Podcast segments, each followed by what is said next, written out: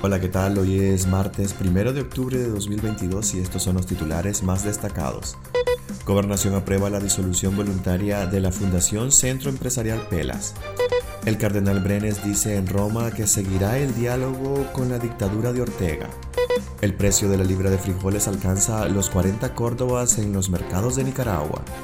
Los trabajadores del Estado recibirán el aguinaldo a partir del 16 de noviembre se distribuyen las boletas para las elecciones municipales del próximo domingo. Soy Edwin Cáceres y les doy la bienvenida.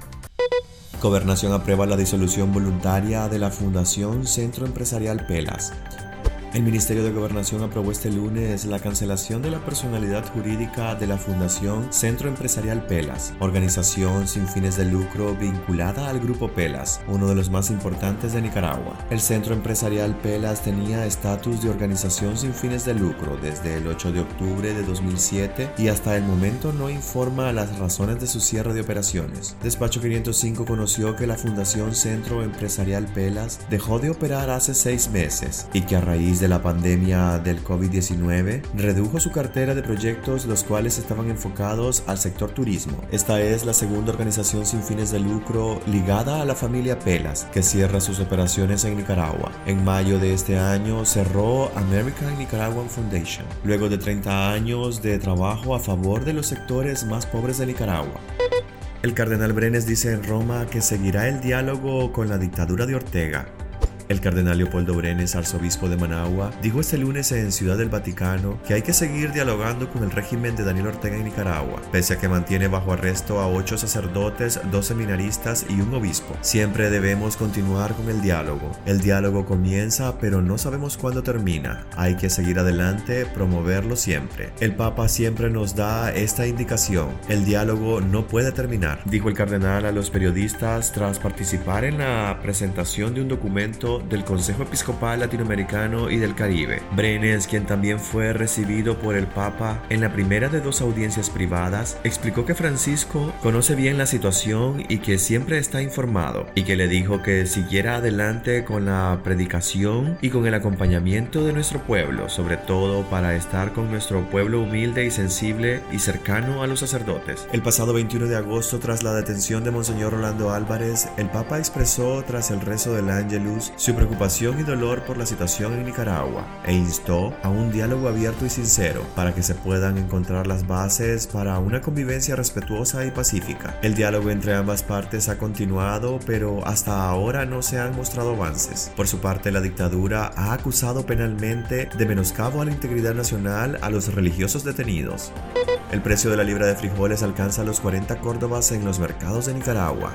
Una libra de frijoles en Nicaragua ya se vende entre 36 y 40 córdobas en los mercados y pulperías. Es el doble de lo que costaba en octubre de 2021, según el índice de precios registrados por el estatal Instituto Nacional de Información de Desarrollo. El incremento en este producto de alto consumo en la dieta diaria de los nicaragüenses asusta y es considerado como un duro golpe al bolsillo, dicen comerciantes de mercados del país que fueron consultados por Despacho 505. Ellos advierten que de momento no hay perspectiva de un freno de la tendencia alcista, mucho menos de una reversa en el precio. Es más, en algunos mercados o comercios al detalle, la libra de frijoles ya se oferta hasta en 40 córdobas. El Instituto Nacional de Información de Desarrollo, INIDE, tiene pendiente la actualización de precios de los productos básicos del mes de octubre. No obstante, el pasado septiembre la libra del grano rojo se comercializaba en 25 córdobas, es decir, que en un mes el incremento en la venta al consumidor supera los 10 córdobas. En muchos hogares el alza en el precio de los frijoles causa alarma y decepción, pues se suma a la presión económica acumulada a lo largo del año, el cual ha estado marcado por la carestía de la vida. Además el caso de los frijoles es muy particular porque es la base del tradicional gallo pinto, un platillo que en algunos hogares se consume hasta dos veces al día.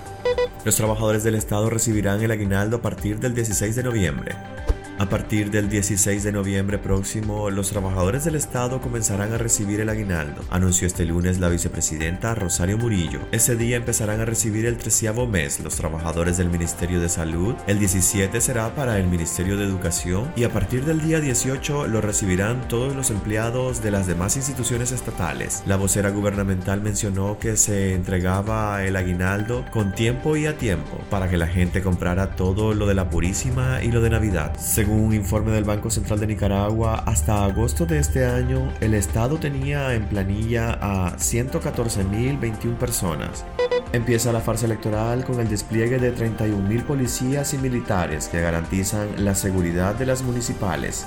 Más de 31.000 miembros del ejército y la policía serán desplegados para las elecciones municipales del próximo domingo 6 de noviembre, en las que se elegirá a alcaldes y vicealcaldes y concejales de los 153 municipios de Nicaragua. La farsa electoral inició hoy con el traslado de las boletas. El jefe del ejército, general Julio César Avilés, dijo que los miembros de la institución castrense han fortalecido la presencia en diferentes puntos del país para lograr las mejores condiciones de seguridad. Para estas elecciones serán desplegados unos 15.000 efectivos militares. Por su parte, el jefe de la policía, el comisionado general Francisco Díaz, manifestó que unos 16.125 miembros de la institución serán movilizados para las elecciones. Para estas elecciones municipales, el Poder Electoral eliminó a unos 755.000 nicaragüenses del padrón electoral. También redujeron la cantidad de juntas receptoras de votos. El próximo domingo funcionarán 7.931, mientras que para las generales del 2021 fueron 13.459. Otro cambio que se experimentará en noviembre es que se aumentó de 400 a 600 el número de votantes en cada junta receptora de votos.